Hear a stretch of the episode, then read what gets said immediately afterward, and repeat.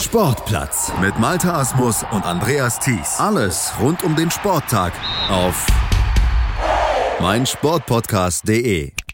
Wir kommen zum Ringen hier im Sportplatz auf mein Sportpodcast.de. Schauen auf die deutsche Ringerliga. Da wurde am Wochenende das Halbfinale entschieden, beziehungsweise beide Halbfinals wurden entschieden und das Finale steht jetzt fest. Schifferstadt und Weingarten treffen dort am 2.2. aufeinander. Die Wege in dieses Finale unterliefen oder verliefen dagegen ein wenig unterschiedlich. Schifferstadt hatte ja sich gegen Nending im Vorkampf am 5.1. schon mit 21 zu 5 klar behauptet, konnte sich dadurch dann auch die Niederlage im Rücken Rückkampf mit 14 zu 19 in Nending erlauben. Bei uns ist unser Ringexperte Benno Krieger. Hallo Benno. Hallo Malte. Ja, der Kantersieg der Schifferstädter zu Hause hat letztlich den Ausschlag gegeben, dass es am Ende mit dem Finaleinzug geklappt hat. Wenn du dir beide Kämpfe nochmal äh, anguckst, was würdest du sagen, was waren da die Knackpunkte? Also die Knackpunkte sind meiner Meinung nach im Hinkampf zu finden, wie du schon sagst, weil das äh, sozusagen eine Vorentscheidung war. 21 zu 5 kannst du in einem Halbfinale von einer deutschen Ringerliga mit der Leistungsdichte im Normalfall nicht aufholen. Und deswegen konnte der ASV Nending das auch nicht schaffen. Also der, der Knackpunkt ist für mich, dass für Schifferstadt an dem Abend einfach alles perfekt gelaufen ist. Also sie haben ja acht Einzelkämpfe gewonnen in dem Hinkampf und ähm, haben dabei halt auch wirklich Nendinger Siegringer sozusagen ausgeschaltet. Da ähm, spreche ich jetzt in erster Linie von Artur Politajew, dem Ukrainer in 72 Kilogramm griechisch-römisch, der hier mit Denis Mutasin auf Nendinger Seite einen Russen besiegt hat, der von 77 Kilogramm äh, 6, äh, 5 Kilo abnimmt, um eben 72 Kilo ringen zu können und dann nach einer Minute und 12 Sekunden einen Schultersieg feiert bei 7 zu 0 Führung. Also das war ein, ein großer Punkt. Er, Artur Politajew und dann Sanal Semenov, wo die Schifferstädte auch nochmal einen ganz starken Russen ausgepackt haben, der vorhin in der Saison nicht gerungen hat. Sanal Semenov ganz, ganz brutale Leistung abgeliefert hat, im Hinkampf 4 zu 0 gewonnen und im Rückkampf dann in der Gewichtsklasse höher, 67 Kilogramm griechisch-römisch, auch nochmal 4 zu 0 gewonnen.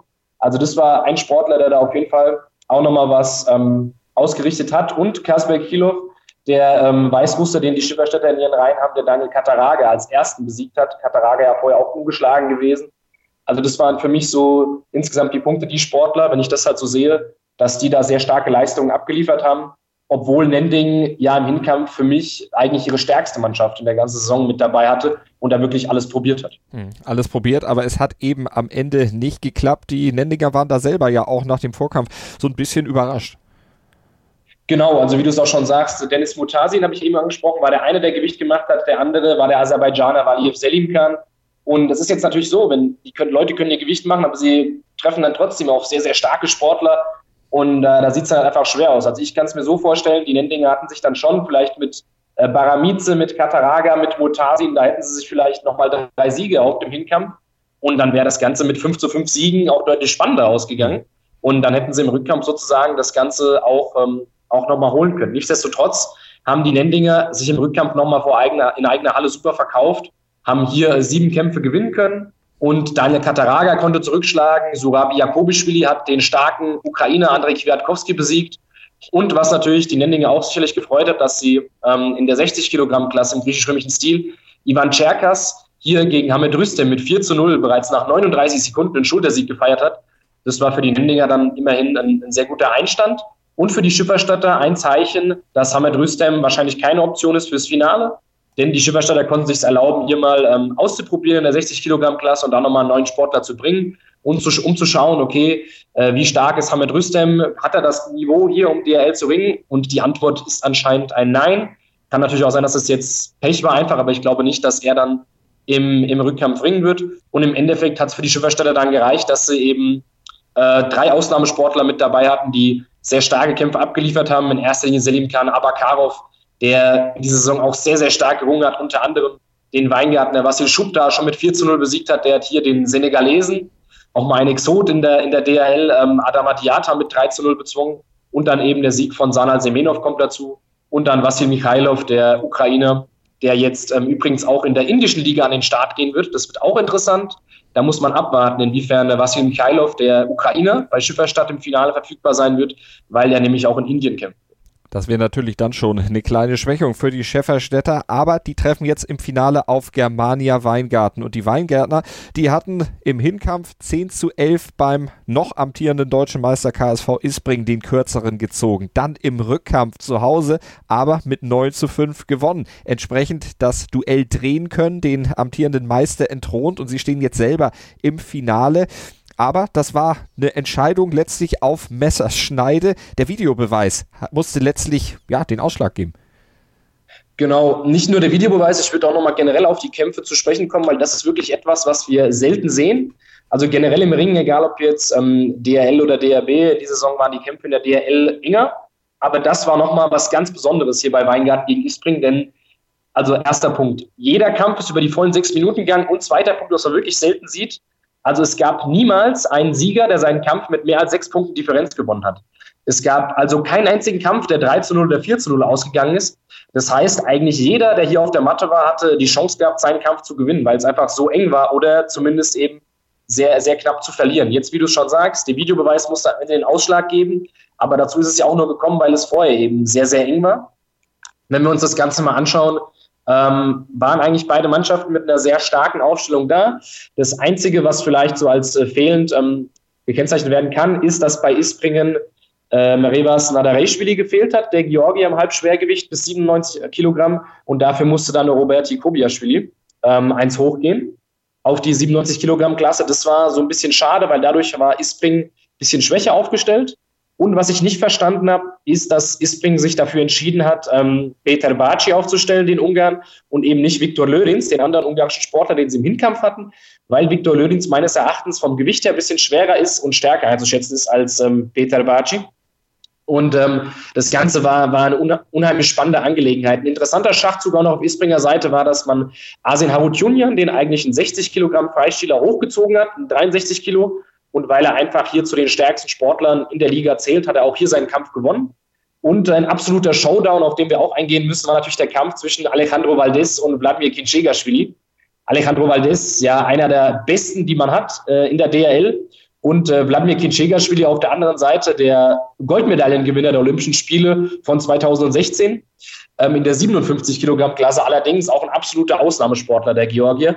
Und äh, Kinchegashvili war ja in der Runde der einzige Sportler gewesen, der Alejandro Valdez besiegen konnte.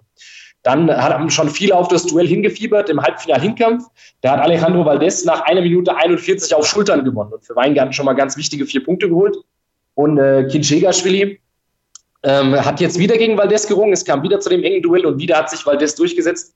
Also das war auch ähm, eine Sache, die man auf jeden Fall hervorheben muss beim, beim SV Germania Weingarten, dass hier Valdez die zwei Punkte geholt hat. Doch, dann kommen wir natürlich zu dem entscheidenden Kampf, den du schon angesprochen hast. 77 Kilogramm Freistil. Magomed Murat Kadimagomedov gegen Israel Kasumov. Ähm, ganz, ganz interessantes Duell zwischen zwei russischen Ausnahmesportlern ähm, was wir gesehen haben. Kasumov hat den Hinkampf gewonnen, jetzt gewinnt eben äh, Kadim Magomedov. Also auf jeden Fall zwei Sportler, die ja, auf Augenhöhe sind und da, da, da ist es dann halt auch, passiert es schon mal, dass der Videobeweis entscheidet, weil es eben sehr, sehr knapp ist, um mal ein bisschen diese Situation zu erklären. Es war ja so, dass Kadim Magomedov hat 6 zu 5 geführt in dem Fall und ähm, hatte, als er die, also in die Führung gegangen ist, hat er einen Angriff gemacht, bei dem sich Israel Kasumov am Knie verletzt hat. Das heißt, da haben die Isbringer schon so ein bisschen gebankt weil man hat eben einen Sieg gebraucht. Sprich, wenn Kasumov den Kampf 1 zu 0 gewonnen hätte, wäre Ispring weitergekommen. Wenn Kadimagomedov den Kampf gewinnt, kommt Weingarten weiter.